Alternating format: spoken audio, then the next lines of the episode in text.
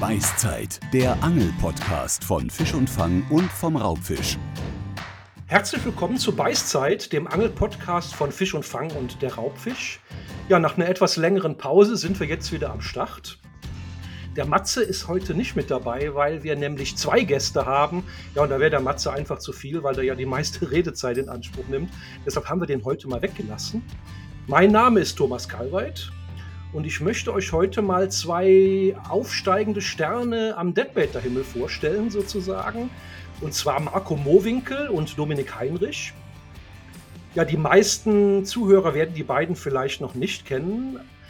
In der März-Ausgabe, glaube ich, hatten die beiden einen großen Artikel über das Deadbaiting in der Fisch und Fang. Und äh, kürzlich hat auch ein Kollege von mir äh, einen Film mit beiden gedreht zum Thema. Äh, da waren die in Holland, haben super gefangen und der Film kommt demnächst dann auf Parago. Das Spannende an den beiden, die sind eigentlich Kunstköderangler. Und äh, ja, in den Wintermonaten haben die dann irgendwie entdeckt, Mensch, äh, mit dem toten Köderfisch, äh, das funktioniert ja irgendwie ganz gut. Äh, und vor allem viele Kunstköderangler, die wollen ja noch immer noch nicht glauben, dass man mit einem toten Köderfisch einen Hecht fangen kann. Deshalb finde ich das eine ganz spannende Sache, dass wir uns heute mit den beiden hier mal zum Thema unterhalten können. Ja, am besten stellt ihr euch beide einmal kurz selbst vor. Ja. Wer will anfangen? Ähm, mir ist es egal. Ich, äh, jetzt habe ich schon das Wort ergriffen. Äh, Sehr gut. Ganz frech. Also, ich bin der Marco. Ähm, Thomas, erstmal vielen Dank für die Einladung bei euch hier im Podcast. Ähm, als geneigte Zuhörer freuen wir uns, äh, selbst mal dabei zu sein. Ähm, was gibt es zu mir zu sagen? Ich bin 30 Jahre alt, komme aus äh, Nordrhein-Westfalen und äh, angel schon seitdem ich denken kann. Ähm, das kann man, denke ich, wörtlich nehmen bei mir und habe auch schon diverse Angelarten ähm, so durch in meinem, in meinem Leben. Ganz klassisch angefangen mit der Stipprute, ähm, ging das dann irgendwann so mit 12, 13, 14 äh, los, dass ich so ein bisschen in die spezialisierte Karpfenangelrichtung äh, abgedriftet bin, will ich fast sagen, habe aber immer nebenbei auch noch andere Angelarten betrieben. Gerade so Spinnfischen vom Ufer war immer ein Thema für mich. Und äh, dann hat sich das einige Jahre äh, ja, recht fest gehalten beim Karpfenangeln. Ähm, irgendwann kam dann mal so ein Moment, wo ich gesagt habe, Mensch, äh, jetzt wird es mal Zeit, was anderes zu machen. Und äh, dann habe ich das Spinnfischen intensiviert. Dann kam irgendwann das erste Boot dazu. Ähm, mittlerweile ähm, ja, habe ich schon mein zweites Boot, also das andere habe ich natürlich abgegeben. Äh, dementsprechend viel sind wir spinnfischtechnisch unterwegs, Domi und ich schon viele Jahre zusammen. Und ja, auch wenn es heute speziell ums Raubfischangeln äh, mit totem Köderfisch geht, ähm, ist das sicherlich nur eine Facette bei mir des Angelns. Also ein rundum bewegtes Anglerleben. Ja, das würde ich so sagen und das finde ich auch immer sehr wichtig, dass man nicht nur eine Sache macht. Genau, witzig ist, ich komme ja auch vom Karpfenangeln, also da war mir, aber irgendwann war mir das zu blöd, weil mir das auch zu einfach war mit den Boilies. Das ging so, ja, das war dann zu einfach und so bin ich zum Deadbaiting gekommen. Also das kommt mir also sehr bekannt vor. Ja, und jetzt fehlt uns der Dominik noch, genau. der sich vielleicht auch kurz noch hier vorstellt. Ja, dann würde ich auch sagen, hallo von meiner Seite. Genau, ich bin der Dominik. Ich bin tatsächlich schon 32 Jahre alt, allerdings gerade erst geworden. Also ich ähm, hatte an Halloween Geburtstag und habe eine wilde Geburtstagsfete hinter mir.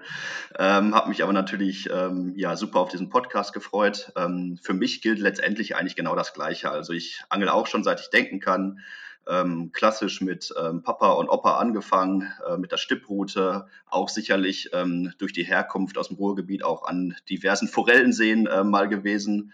Ähm, ja, und irgendwann, ich weiß gar nicht, Marco, wie lange ist es her? Also wir angeln jetzt sicherlich schon 15 Jahre zusammen. Ähm, Marco ist auf die gleiche Schule gegangen wie ich und über einen gemeinsamen Freund kam es dann zustande, dass wir irgendwann dann mal gemeinsam angeln waren. Und ähm, genau, seit vielen Jahren tatsächlich, hauptsächlich, muss man sagen, mit der Spinnrute unterwegs. Aber ähm, ja, auch ich bin immer offen für andere Angelarten. In diesem Jahr ähm, ja, angle ich auch ziemlich viel auf Karpfen. Ich ähm, bin beruflich bedingt ähm, wohnhaft am Niederrhein. Auch das macht mir großen Spaß. Und ähm, ja, seit einiger Zeit natürlich auch das Deadbaiten, was gerade so in diesen kälteren Monaten auf jeden Fall eine ja, super Methode ist, um tatsächlich gezielt auch große Fische fangen zu können. Und das ähm, ja, betreiben wir beide mit großer Freude. Ja, jetzt ist für mich die Kernfrage, wie seid ihr beiden Kunstköderangler denn eigentlich zum Deadbaiten gekommen? Habt ihr das irgendwo mal in Holland gesehen, dass da einer mit erfolgreich war? Oder habt ihr, ja, es muss da irgendeinen Einstieg gegeben haben?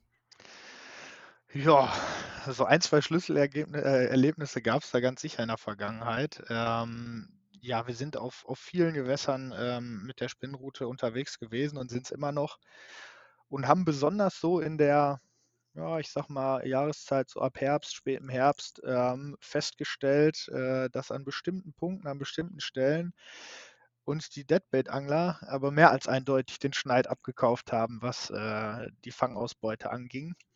Das hat natürlich so ein bisschen Interesse geweckt, auch wenn man irgendwie so als Kunstköderangler immer so ein bisschen im Hinterkopf hat, naja, man will es ja mit den Kunstködern probieren. Ähm, aber nach einigen Jahren gekoppelt so mit der Leidenschaft von früher noch im Blut des Karpfenangels. Also das Ansitzangeln ist jetzt auch nichts ganz Neues für, für uns gewesen. Ähm, ja, haben wir dann irgendwann gesagt, das, jetzt wird es Zeit, das zu probieren. Oder wie würdest du das beschreiben, Domi? Ja, für mich gab es eigentlich tatsächlich ein Schlüsselerlebnis. Ähm, da waren wir wieder auf eines der besagten Großgewässer in Holland. Ähm, es war Herbst, es war tatsächlich auch schon ziemlich kalt. Also früher waren, war es im Herbst auch schon mal kalt, gefühlt irgendwie seit den letzten Jahren nicht mehr so wirklich. Ja, die Finger haben uns gefroren und ähm, wir haben eine Hafeneinfahrt beangelt. Ähm, ich glaube, du hast tatsächlich nachher auch noch einen schönen Fisch gefangen. Aber in dieser halben Stunde, die wir diese Hafeneinfahrt beangelt haben, ähm, da saßen Deadbaiter, die sich am Ufer festgemacht haben und ich weiß es nicht mehr ganz genau, aber die werden sicherlich um die zehn Fische gefangen haben und einen, einen richtig, richtig großen dabei. Also den Jubelschrei von den beiden, den habe ich jetzt immer noch in den Ohren. Also das war so tatsächlich für mich so das Erlebnis, wo ich gesagt habe, so Marco, das müssen wir auf jeden Fall jetzt äh, sehr zeitnah mal angehen. Ja, stimmt, stimmt. Ihr angelt nur in Holland? Also ihr seid ja gerade, der eine, also Dominik wohnt in Krefeld und, und du, Markus, glaube ich, äh, im, in, in Lünen, glaube ich, ne? genau. Ja, genau, und, in Lünen. Und da ist, liegt Holland natürlich nahe, ne? da ist man relativ schnell in den Niederlanden. Äh, ich nehme an, dass ihr meistens, wenn Deadbaiting, dann macht ihr das in den Niederlanden oder fischt ihr auch in Deutschland mit toten Köderfisch. Ja, tatsächlich, was das Deadbaiten angeht, ähm, würde ich sagen, dass die meisten unserer Erfahrungen eigentlich in Holland gemacht wurden. Ähm, das liegt gar nicht daran, dass, dass ich jetzt sagen würde, man kann in Deutschland nicht mit Deadbait angeln. Also hm. äh, ganz im Gegenteil, ähm, man kann jetzt wieder das Riesenfass der Fischbestände aufmachen. Das würde ich jetzt an der Stelle mal umkurven, aber ähm, grundsätzlich ähm, weiß der Hecht ja nicht, ob er jetzt in Deutschland oder in, in Holland schwimmt. Das heißt, äh, das funktioniert von der Theorie natürlich ganz genauso. Hm. Bei uns war es einfach die Gewässerkenntnis. Also durch die vielen Jahre vom Bootangeln auf den verschiedensten großen großen Gewässern ähm, hatte man einfach so eine, so eine Grundkenntnis der Gewässer und weiß oder, oder hat irgendwann die Erfahrung, wo sich die Fische zu welcher Jahreszeit aufhalten. Das kann man natürlich super nutzen. Hm. Aber in der Lippe habt ihr es noch nicht probiert, jetzt wo du aus Lünen kommst, im kleinen Fluss zum Beispiel? Nö, also wir haben beide, glaube ich, recht viel an der Lippe geangelt, gerade so in unserer Jugend, weil es einfach vor der ja. Haustür war. Ähm, aber da war das Thema Deadbait noch nicht so präsent. Ähm, diverse andere Fischarten, vom Karpfen über den Döbel, Brassen ähm, und alles, was so dazugehört. Auch, auch der Hecht, klar, äh, aber dann eher mit Kunstköder haben wir da schon gefangen. Genau, bei, bei mir ist es tatsächlich ähnlich. Also wie Marco schon gesagt hat, die Gewässerkenntnis ähm, in Holland spielt da die, die entscheidende Rolle, denke ich, warum wir es hauptsächlich in Holland machen. Ähm, aber wie gerade eingangs angedeutet, seit ähm, diesem Jahr bin ich auch so ein bisschen hinter den Karpfen her. Und ähm, aktuell mache ich es tatsächlich so, wenn ich hier an meinen kleinen Vereinssee gehe, dass ich immer eine Route auf Karpfen auslege und eine tatsächlich auch mit einem toten Köderfisch. Das machen da nämlich nur die, die wenigsten, aber ähm, muss ich ganz ehrlich zugeben, so richtig funktioniert hat es noch nicht. Aber ähm, da werde ich auf jeden Fall am Ball bleiben. Aber das liegt nach meiner Erfahrung an der Bestandsdichte. Das ist, das ist das halt denke ich auch. So. Das ist halt, wenn da, wenn da so ein gut, guter Bestand drin wäre wie in den Niederlanden und die sich gegenseitig das Futter wegfressen würden, dann müssten die auch auf toten Köderfisch beißen. Und Absolut. bei uns haben die es meistens gar nicht nötig. Ne? Das ist halt so, weil es viel zu wenige Hechte im Vergleich zu viel zu viel Futterfisch sind. Ne? Oder so zumindest die Theorie. Ja, da gebe ich dir absolut recht. Ähm, letztendlich bestimmt so ein bisschen der Fischbestand, welches Gewässer interessant ist für Angler. Und äh, da ist und bleibt Holland einfach relativ weit oben so in der Rangliste. Wie zumal wenn man dir, da Thomas? relativ, zumal wenn man Deutschland? Also ich angel relativ viel noch in Deutschland, aber ich muss auch dazu sagen, das sind denn so Sachen mit, mit zehn Nächte ein Fisch oder tausend Stunden ein Fisch oder so. Ja, es ist mhm. wirklich so. Ne? Also das ist, äh, da kann man in Holland dann ganz anders fischen. Also das macht in Deutschland dann nicht wirklich Spaß. Dafür sind es dann oft dann, wenn dann die Schnur läuft, richtige Kracher. Ne? Mhm. Wenn man bei uns an einem Baggersee auf so eine halbe Makrele einen Biss bekommt, dann kann es dann oft mal so eine richtige Granate sein. Ne? Mhm. Ähm, aber so, äh, man muss da wirklich Ausdauer haben und Sitzfleisch haben. Also ihr angelt, in Hol ihr angelt in Holland, das ist schon mal ganz interessant. Ist auch ganz logisch bei euren Wohnorten. Ihr angelt aber auch vom Boot oder sitzt ihr auch vom Ufer aus an?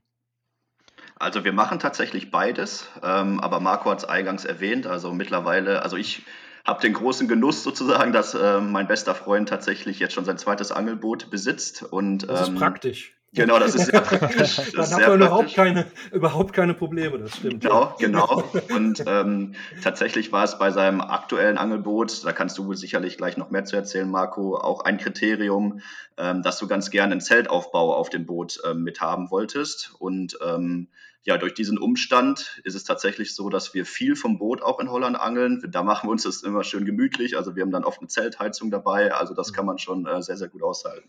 Ich habe gesehen, ihr habt so ein richtig cooles Ansitzangelboot ne, mit äh, quasi Kajütboot, aber aus Zelt. Ne, das ist natürlich für Kunst zum Kunstköderangeln nicht so ideal, aber zum Ansitzen natürlich der absolute Traum. Ja, ähm, bedingt. Du kennst es ja wahrscheinlich von den Fotos. Genau, ich habe ein Foto gesehen, genau, ja. Ähm, also es ist äh, tatsächlich eigentlich ein reines Boot zum Spinnfischen. Ähm, es ist nur von der Größe her so, dass man ausreichend Platz hat, ähm, ja, drin zu übernachten, zu schlafen. Ähm, und der Zeltaufbau, der ist äh, in Gänze abnehmbar. Also wenn ich jetzt im Sommer unterwegs bin ähm, oder, oder wir Spinnfischen vom Boot, dann ähm, ist der entweder eingeklappt, komplett Tito oder halt überhaupt nicht an Bord. Äh, und dann ist es halt einfach so ein, so ein ähm, Standard-Angelboot vom Aufbau her mit einer, mit einer Wurfplattform vorne und hinten. Ähm, das heißt, ähm, ja, war beim Kauf einfach ein Kriterium, weil wir auch im Sommer, wenn wir, wenn wir äh, mit der Spinnroute unterwegs sind, halt auch äh, über mehrere Tage unterwegs sind und ähm, ja, dann, dann nachts irgendwo festmachen und äh, auf dem Boot übernachten, um am nächsten Morgen direkt wieder früh starten zu können. Also so das Thema auf dem Boot schlafen können war, war einfach wichtig. Hm. Aber das ist ja der Traum eines jeden Ansitzanglers, so auf dem Boot übernachten zu können und auch bei Wind und Wetter auf dem Boot ausharren zu können. Äh, ne, mit Heizung habt ihr gesagt und äh, das ist natürlich eine, ja, da kann ich also nur neidisch werden. Wie das ist schon eine tolle Sache. Ja, das ist eine tolle recht. Sache, genau. Wir können jetzt hier leider keine Bilder zeigen, aber äh, na, da muss man, das muss man in der Fisch und Fang nachlesen oder, oder im Video, was bald kommt. Demnächst im Video, was demnächst kommt, genau. Äh, wie fischt ihr denn vom Boot aus? Äh, klassisch jetzt mit der Pose und aufgelegter Köderfisch auf Grund oder so richtig mit Rotpot und elektronischem Bissanzeiger und auf Grund ausgelegt die Köderfisch? Also wir fischen eigentlich ausschließlich ähm, mit Grundmontagen. Okay. Ähm, wir haben beide zwei kleine Rotpots, die, da hat Marco an seinem Boot eine Aufnahme, da können wir die einklinken, ganz einfach. Und ähm, genau, fahren damit eigentlich so in den letzten Jahren ähm, ja ziemlich gut, dass wir ähm, ja mit den, mit den Köderfischen auf Grund eben angeln. Ähm, sicherlich kann man tagsüber ähm, auch mal eine Posen, Posenroute auswerfen, aber ähm, ich sag mal so, die Hauptangelart ist tatsächlich Grundangeln mit ja, eben Laufbleimontagen. Hm. Und dann legt ihr ja direkt am Ufer an, jetzt wegen der Bewegung des Bootes, äh, oder habt ihr da ein spezielles Ankersystem? Ja, nicht zwangsläufig. Also wir können äh, im, im, Prinzip beides machen. Also wir können uns am Ufer festmachen, aber auch äh, auf freier Wasserfläche, äh, wenn es denn nicht zu tief ist an der Stelle. Ähm, das Boot verankern ist immer ein bisschen aufwendiger und bedarf halt auch einem, einem kleinen Beiboot, so einem kleinen Schlauchboot, was wir immer dabei haben. Ähm, ja, weil wir das Boot dann letztendlich mit insgesamt drei Ankern mhm. sichern müssen, ähm, ist auch so ein Thema, warum Grundmontage, dass man halt, äh, ja, dass die Montagen nicht abtreiben können. Das Boot muss mit dem Bug in Wind gestellt werden und mit, äh, ja, neben dem Hauptanker mit zwei zusätzlichen Ankern seitlich gesichert werden, dass halt diese Rechts- und Links-Treibbewegung ähm, ja, im Zaun gehalten wird. Mhm. Ja, hört sich aufwendig an. Und als Bissanzeiger benutzt ihr was, damit es kein Dauergedudel gibt, wenn das Boot sich nach links und rechts bewegt? Ja, das war tatsächlich eine, immer eine Herausforderung.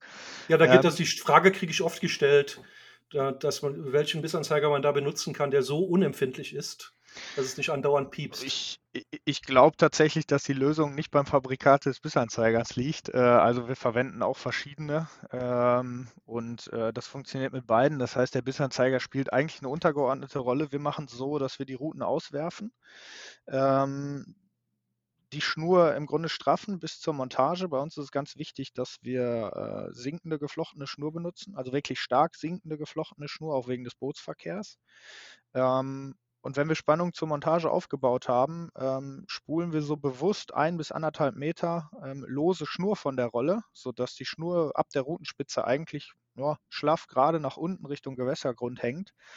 Sprich, wir angeln eigentlich mit durchhängender Schnur ähm, und äh, klipsen dann ganz klassisch, ganz klassisch die Schnur ähm, ja, mittels Gummi am, am Routengriff ähm, fest und, und öffnen einen Rollenbügel.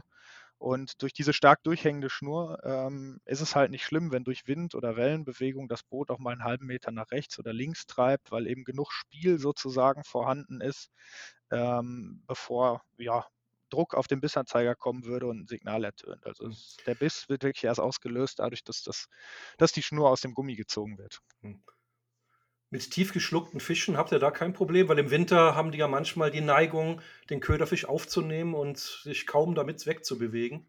Mhm, also die Erfahrung haben wir tatsächlich auch gemacht. Gerade, ähm, also wir starten eigentlich unsere Deadbait-Saison immer im frühen Herbst und ähm, ja, da sind die Fische tatsächlich noch so aktiv, dass sie die Köder wirklich sehr, sehr aktiv nehmen. Also nicht nur dieses Einsammeln, wie man es auch manchmal ähm, von Unterwasservideos kennt, dass sie da minutenlang auf der gleichen Stelle stehen. Also da reißen die wirklich die Schnur von der Rolle.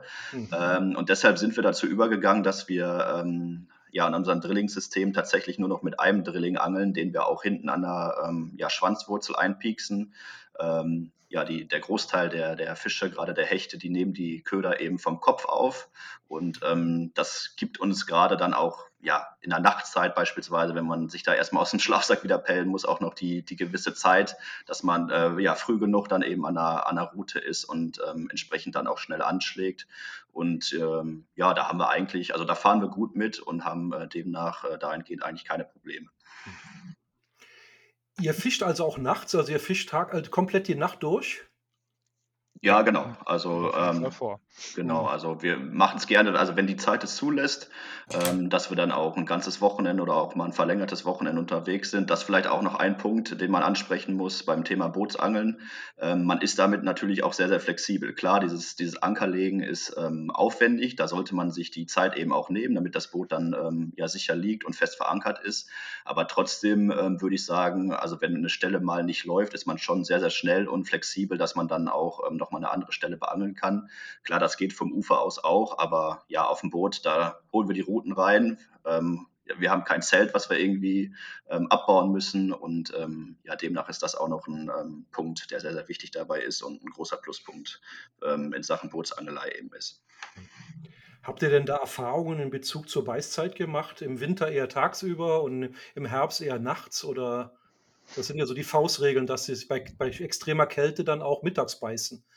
Also äh, gefangen, Fische gefangen haben wir definitiv schon zu jeder, äh, zu jeder Tageszeit. Ähm, jetzt die letzten Ausflüge, die wir dieses Jahr schon gemacht haben, war es äh, tendenziell ganz klar so, dass wir eher tagsüber ähm, Bisse hatten oder deutlich mehr Bisse hatten als in der Nacht. Obwohl es äh, noch so mild ist. Es war ja relativ mild jetzt noch, ne? Genau, obwohl es noch so mild ist. Ja.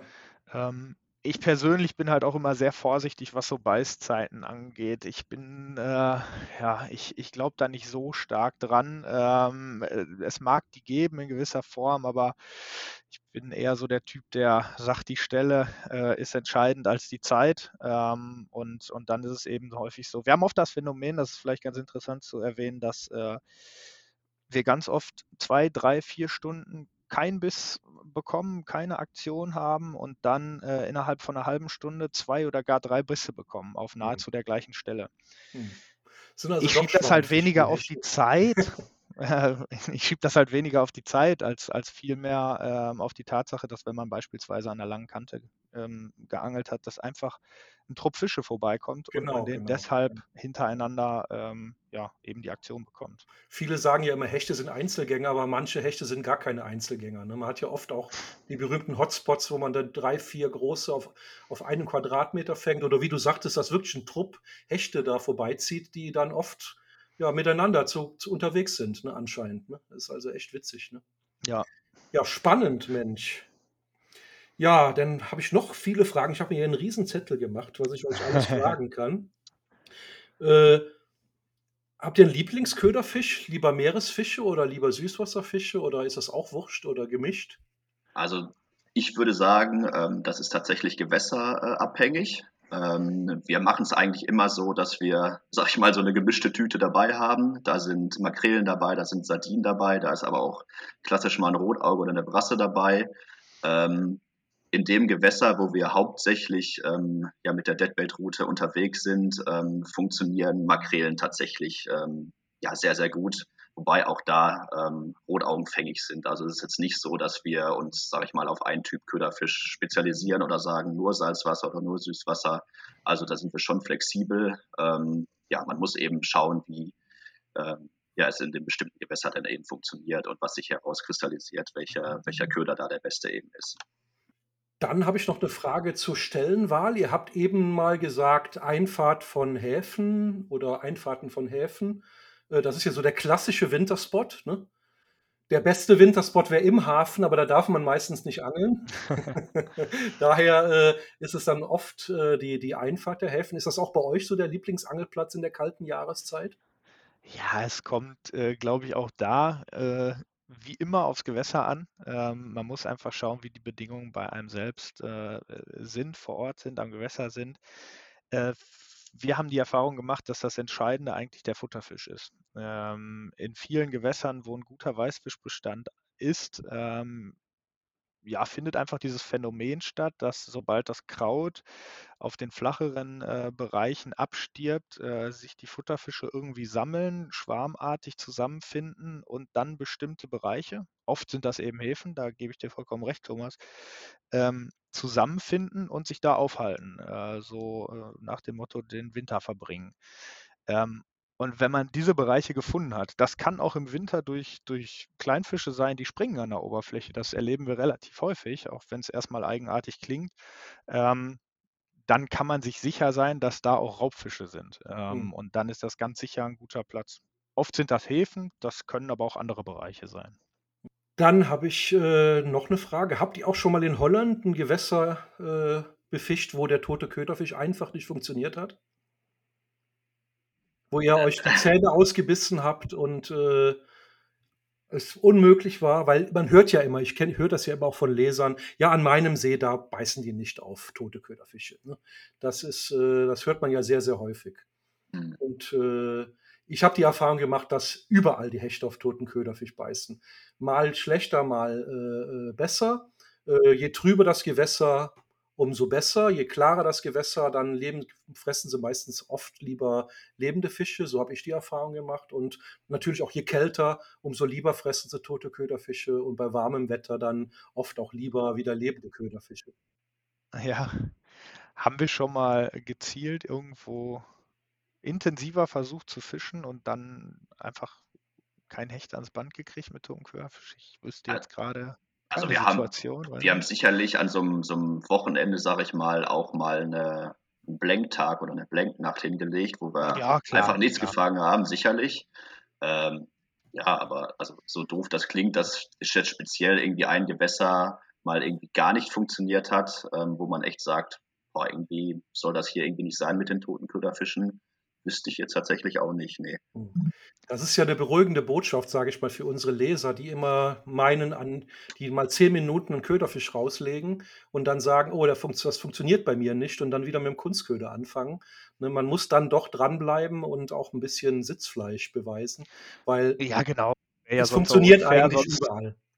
Ja, sonst müsste man ja auch äh, die, die Stoppuhr auf 10 Minuten stellen mit dem Kunstköder und dann danach sagen, so das funktioniert jetzt hier auch nicht, weil ich habe jetzt gerade keinen gefangen. Also da muss man dann natürlich schon ein bisschen repräsentativ bleiben bei dieser Bewertung. Äh, du hast gerade was erwähnt, Thomas, das fand ich interessant. Äh, es gibt aber trotzdem Gewässer, wo es besser oder schlechter funktioniert mit totem Köderfisch. Ähm, was hast du da für Erfahrungen, beziehungsweise was, was denkst du, woran das liegen könnte? Also ganz banal die Erfahrung, dass in Holland die Gewässer sind ja meistens sehr trüb. Mhm. Und da haben die Hechte natürlich, ich sage jetzt mal, mit, den, mit ihren Augen einen ziemlichen Nachteil, äh, Beute zu machen. Und ich habe also gemerkt, je trüber das Gewässer, umso besser funktioniert der tote Köderfisch. In einem glasklaren Stausee am Möhne, an der Möhnetalsperre zum Beispiel oder so, da mhm. funktioniert der tote Köderfisch nicht so gut, weil die da mit den Augen viel besser Beute machen können. So meine Erfahrung. Mhm oder glasklare Baggerseen. Mein Hausgewässer ist zum Beispiel ein glasklarer Baggersee. Da ist der tote Köderfisch total scheiße. Aber hin und wieder fängt man dann trotzdem einen schönen Fisch damit. Ne? Ähm, mhm. Das ist aber, der ist glasklar, 10 Meter Sichttiefe, kein Problem. Also da kann man in 10 Meter Wassertiefe noch eine Zeitung auf Grund lesen, wenn man ein Boot sieht. Ja, es ist wirklich so glasklar. Und da ist der tote Köderfisch, das ist für die relativ uninteressant. Ne? Und dann natürlich Kälte ist, finde ich immer. Wenn es eisig kalt ist, ein Grad Wassertemperatur, dann haben die überhaupt keine Lust mehr, hinterm Kunstköder herzujagen oder keine, ja. keine Kraft, keine Power dafür. Ja. Dann ist ein ein toter Köderfisch, der dann eine halbe Stunde denen in der, an, in der Nase kitzelt. Ne? Dann, ja. die fahren ja oft dann einen Rechner hoch und wachen erst auf. Ne, Hechte sind ja oft immer, immer, ja, die sind ja immer so in einer, in so einer ausgeschalteten äh, Position dann. Und, und wenn das lange genug, lange genug bei denen in der Nase kitzelt, dann fahren die einen Rechner hoch und gehen auf die Suche. Ne? Auch bei extremer Kälte. Mhm. Und einen Kunstköder, den bemerken die gar nicht, ne? wenn die da in so einer Ruhephase sind. Ne? Aber das sind alles nur Theorien. Ob das wirklich so ist, das ist dann wieder eine andere Frage. Ja, wir können uns ja nur äh, an die Realität annähern. Bei uns ist halt so oft im Kopf auch das Thema Angeldruck, ähm, gerade an den, an den bekannten holländischen Gewässern, wo wirklich sehr viel mit Kunstköder geangelt wird, ähm, glaube ich, oder, oder haben wir so ein bisschen den Eindruck, äh, dass die Hechte so langsam aber sicher sehr, sehr, sehr vorsichtig geworden sind und äh, dann in der passenden Jahreszeit bleibt ein echter Köderfisch nun mal ein echter Köderfisch. Da äh, ja, kann man den Fisch dann am Ende doch noch am leichtesten mit austricksen. Den, den müssen sie fressen. Da gibt es keinen. Genau. Da gibt es keine Gewöhnung. Ne? Da können die nicht sagen, ich will keine Köderfische mehr fressen. Genau. Das funktioniert einfach nicht. Ne? Das ist immer noch der beste Köder, ganz, ganz klar. Ne? Ja, ja, spannende Sachen. Mensch, dann habe ich noch eine Frage mir aufgeschrieben. Wie sieht es bei euch mit dem Thema Anfüttern aus? Macht ihr da auch was in der Richtung, dass ihr Fischstücke auslegt oder äh, länger eine Stelle heiß macht mit äh, Fischstücken? Wahrscheinlich ja, also wir, ja. Genau, also wir haben, machen das tatsächlich. ähm, wir gehen allerdings so vor, dass wir, wenn wir eine Stelle befischen, das nicht direkt von Anfang an machen, weil man ja nicht immer so hundertprozentig weiß, wie es läuft. Und ähm, wenn dann äh, ja relativ wenig Hechte vielleicht, sage ich mal, an dieser Stelle vorbeikommen zu der Zeit, wo wir da angeln, wollen wir natürlich, dass die wenn dann auf einen äh, ja, behagten Köderfisch stoßen und nicht mhm. auf den, den äh, ja, die, die, das angefütterte Stückchen. Ähm, was wir allerdings machen, also wie gesagt, wenn wir dann auch wirklich mal zwei, drei Nächte ähm, eine Stelle befischen, ähm, gehen wir schon so vor, dass wir auch anfüttern, um die ähm, ja, Fische, sage ich mal, ähm, an der Stelle eben auch zu halten. Ähm, also das ist schon was, was wir ähm, definitiv, definitiv machen. Hm. Und ihr füttert da kleine Fischstücke oder Rabidabi oder, oder größere Fischstücke? Ja, teils, teils. Also äh, grundsätzlich sind wir ein Freund davon, relativ große Köder zu fischen. Ähm, einfach auch wegen der Tatsache, dass wir versuchen, irgendwie keine Fische unnötig zu verangeln oder, oder ein tiefes Schlucken irgendwie zu provozieren. Das heißt, äh, Domi hat schon erwähnt, wir angeln meistens nur mit einem Drilling und dann halt trotzdem, trotzdem äh, einem ordentlichen Happen. Was heißt ähm, ordentliche Happen? Ja, 20 Zentimeter, 25 Zentimeter. Ja, wir haben oft so, was sind das, Tommy, so, so 30 Zentimeter Makrelen, wo ja, wir dann halt ja. wirklich nur den Kopf abschneiden, so, so ganz so eben. Ja. Ähm, oder halt auch ganz angeln. Haben wir auch schon ähm, gemacht, ja. Das ist kein Problem. Also wenn die Fische äh, den Köder aufnehmen und den auch fressen wollen, dann macht so eine Ködergröße mhm. überhaupt nichts aus. Wie schlagt ihr da an? Sofort oder wartet ihr dann noch eine 20 Sekunden? So eine Faustregel würde ich da jetzt mich, mich schwer mit tun. Man kann ja auch beim Ablaufen der Schnur immer, immer so ein bisschen einschätzen, wie der Fisch sich gerade verhält. Also hat er Mhm. den jetzt eingesammelt und schwimmt los äh, wie die Feuerwehr, dann ähm, würde ich vielleicht noch ein Sekündchen warten, weil er den wahrscheinlich dann einfach erstmal nur vom Futterplatz wegschleppt. Ähm, wenn er relativ schnell wieder stoppt, dann kann man sich sicher sein, dass der Fisch sich dann eigentlich im Maul befindet und, und dann kann man anschlagen. Aber grundsätzlich Jetzt sind wir vielleicht verwöhnt, weil man in Holland äh, dann doch und in Kombination mit dem Boot meistens recht, recht ordentliche Fangergebnisse hat. Da Äh, stimmt ja auch aber die ich Fischgröße, ne? Bei, also 100, äh, 100 Prozent. Aber so ein ich würde immer 60er sagen, Hecht schnappt sich ja auch eine große Makrele und schwimmt dann drei Tage mit der durchs, äh, durch, ja, ja, durch den Ja. See. Ja. Aber die Ja, gibt es ja meistens dann. äh, Ja, ja, die, die beißen halt irgendwie ähm, deutlich weniger als die, ich sag mal, erwachsenen Fische beim, Hm. beim Köderfischangeln. Hm. Auf jeden Fall nicht zu lange warten, lieber ein bisschen schneller anschlagen. Das äh, ist, äh, sind wir den Fischen so ein bisschen schuldig, finde ich. Ja. Da, da würde mich interessieren, Thomas, hast du da vielleicht eine Theorie zu, wa- warum das wohl so ist, dass man da schon auch ähm, ja meistens eher die größeren Fische fängt?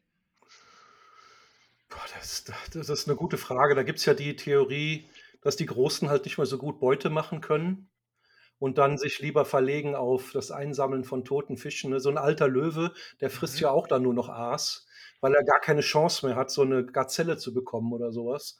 Ähm, das wäre eine Theorie, ähm, aber was Genaues weiß man da nicht. Es kann auch jahreszeitlich sein, dass die so über den Zyklus des Jahres verschiedene Nahrung bevorzugen, aber ich glaube, der Hecht ist da noch komplett unerforscht. Ne? Also Mhm. wir wissen da, auch wenn du, wenn man so Untersuchungen sieht, wir wissen, glaube ich, über die Hechte noch nicht viel. Ne? Und ich glaube auch, dass es ganz viele unterschiedliche Hechttypen gibt. Ne? Also immer zu sagen, jeder Hecht verhält sich gleich, das ist, glaube ich, nicht so. Ne? Da gibt es die schlauen Brassenkiller und die, die, die, die Hechte, die sich auf Kleinfisch spezialisiert haben. Dann gibt es Hechte, die nur tote Fische fressen. Dann gibt es Hechte, die niemals einen Meeresfisch fressen würden. Also ich glaube, jeder Hecht ist da so ein bisschen auch anders als der andere. Ne? Also da alles über einen Kamm zu schweren, scheren, ist, glaube ich, äh, der Grundfehler, den viele machen. Ne?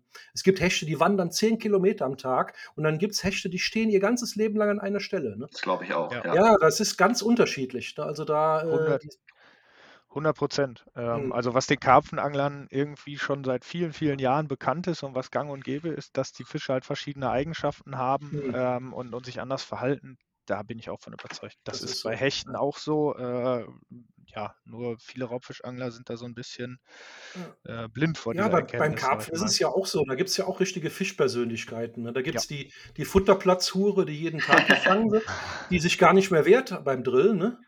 Ja. Die, die dann nach dem Foto zurückgesetzt wird und eine Stunde später wieder am Haken hängt. Also solche Fische gibt es wirklich. Dann gibt es. Fische, die nie auftauchen, ne? die im Gewässer Mhm. sind, die einmal gefangen wurden, niemals mehr wieder auftauchen, obwohl sie da sind. Ne? Also ist jeder ganz anders. Ne? Das ist also ganz witzig. Und bei den Hechten ist das meines Erachtens hundertprozentig auch so. Ne? Ja. Ja, spannend, Mensch. Äh, ja, zum Gerät habt ihr ja schon einiges verraten, äh, dass ihr mit äh, einem Drilling fischt und dass ihr mit sinkender geflochtenen fischt. Welche Drillingsgröße verwendet ihr da bei, bei den großen Makrelen? Riesenkrampen oder eher was Kleineres? Ja, also ich, ich würde sagen, Marco, korrigiere mich gerne, aber da ähm, fischen wir meistens so Drillingsgröße, ja, ich sag mal vier bis sechs ähm, ist schon Was so das, relativ was wir klein ist. Was ja relativ klein ist für einen Genau. Haken bei so einem großen Köderfisch. Ne? Da würden also viele staunen, dass man dann doch mit so einem kleinen Haken fischt. Aber so ein kleiner Haken, der macht halt weniger Verletzungen und der lässt sich auch einfacher anschlagen. Ne? Das ist halt so. Ne? Der dringt schneller ein Ja. als so ein Riesenkrampen mit, Genau. mit zwei Millimeter Drahtstärke. Den muss man erstmal in so ein Hechtmaul reinnageln. Ne? Ja, auf jeden. Fall. Ja. Und Vorfachlänge oder Tragkraft Stahlvorfach, vielleicht könnt ihr mir noch so ein paar von euren Geheimnissen verraten. Ja, so geheim ist das gar nicht. Ähm, also Domi hat ja schon erzählt, äh, wir angeln einfache Durchlaufmontagen, ähm, ganz klassisch. Vorfachlänge, ähm, ich würde mal grob sagen, so zwischen 60, 70 Zentimeter, vielleicht auch mal 80, ähm, aber ich lege da auch jetzt nicht so einen großen Fokus drauf, wie das ein Karpfenangler zum Beispiel bei einer Selbsttagmontage macht. Ähm, dadurch, dass wir dem Fisch ja sowieso gestatten, nach Köderaufnahme erstmal äh, abzuziehen, ist das, glaube ich, nicht so entscheidend. Ja, wunderbar.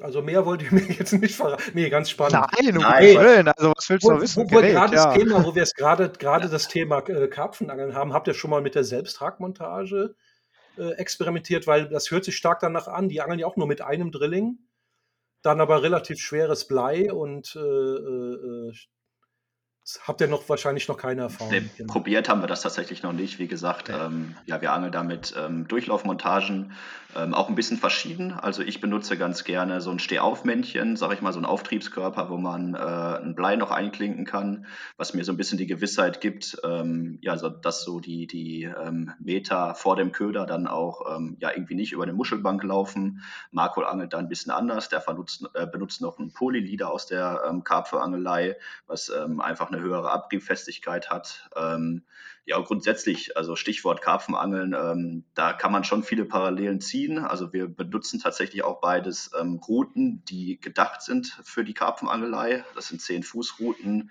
mit einer ähm, dreieinhalb Pfund Testkurve. Ähm, damit fahren wir sehr, sehr gut. Also es gibt mittlerweile auch spezielle Deadbait-Routen auf dem Markt, aber ähm, ja, für die haben wir uns dann irgendwann mal entschieden und ja, sind so dermaßen damit zufrieden, dass wir da auch ähm, bei bleiben. Ähm, ja, aber wie Marco sagt, so viel Geheimnis gibt es da eigentlich gar nicht. Ähm, die Montagen sind recht simpel aufgebaut und ähm, ja, funktionieren einfach für uns äh, ziemlich gut. Ja, Mensch, ja, waren, das waren spannende Offenbarungen für mich. Ich bin ja immer froh, wenn man auch mal so ein bisschen äh, was von den Jungs erfährt, die so richtig äh, auf Zack sind. Ne? Also ich bin ja eher noch so beim Totköderfischangeln, so die alte Schule von vor 20 äh, Jahren. Deshalb äh, finde ich das immer ganz spannend, wenn da Leute mit Futterboot hantieren oder äh, was weiß ich. Also das hat mir jetzt richtig Spaß gemacht. Ich hoffe euch auch. Ja, mega. Ja, genau. total. Also du sagst das so mit deiner alten Schule. Ich äh, finde gerade bei den mit Verlaub alten Hasen kann man sich schon das ein oder andere noch angucken oder abgucken, weil äh, die Fische ticken ja heute nicht anders als, als vor einigen Jahren noch. Hoffentlich, genau. ja, dann würde ich sagen, besten Dank an euch beide. Ja, jetzt geht's, ja. Genau, jetzt geht es ja hoffentlich bald erst richtig los mit dem Deadbaiting, wenn der erste Frost kommt und die ersten kalten Tage. Im Moment ist ja hier noch äh, Spätsommer angesagt. Ne? Also wir haben gerade den 2. November und heute waren es, glaube ich, 18 Grad hier bei uns. Ja, das war ja, ja. Das ist echt Wahnsinn. Und äh, vielleicht müssen wir uns daran gewöhnen in Zukunft und können nur noch Rapfen und Waller fangen, weil die Hechte keine Lust mehr haben. ja, das, das, das wollen wir nicht hoffen. Das wollen wir nicht hoffen. Wir haben auf jeden Fall noch ein paar Sessions geplant. Ähm, wir filmen ja auch selber ganz gerne, äh, wenn wir beim Angeln sind. Das heißt, so im, im Dezember. Wir werden auf jeden Fall noch sein. viel, viel mehr von euch hören und vor allem auch unsere Leser werden von euch viel, hoffentlich noch viel lesen und auch sehen auf Parago. Ja, ja dann bedanke ich mich bei euch und ja, vielleicht demnächst mal am Wasser. Ja, ja sehr gerne. Sehr gerne. Danke ebenfalls und äh, ja, du kannst gerne Bescheid geben, wenn du mal was planst, dann äh, schließen wir uns gerne an. Du bist, auch herz, du bist auch herzlich eingeladen, mal mit äh, aufs Boot zu kommen. ja, auf jeden hast. Fall. Ja, oh, ja, das, ja, das hört sich gut an. definitiv. Alles klar. Ja, gut, dann machen wir Schluss und bis zum nächsten Mal. Vielen Thomas, Dank, Thomas. danke dir. Bis Tschüss. Tschüss.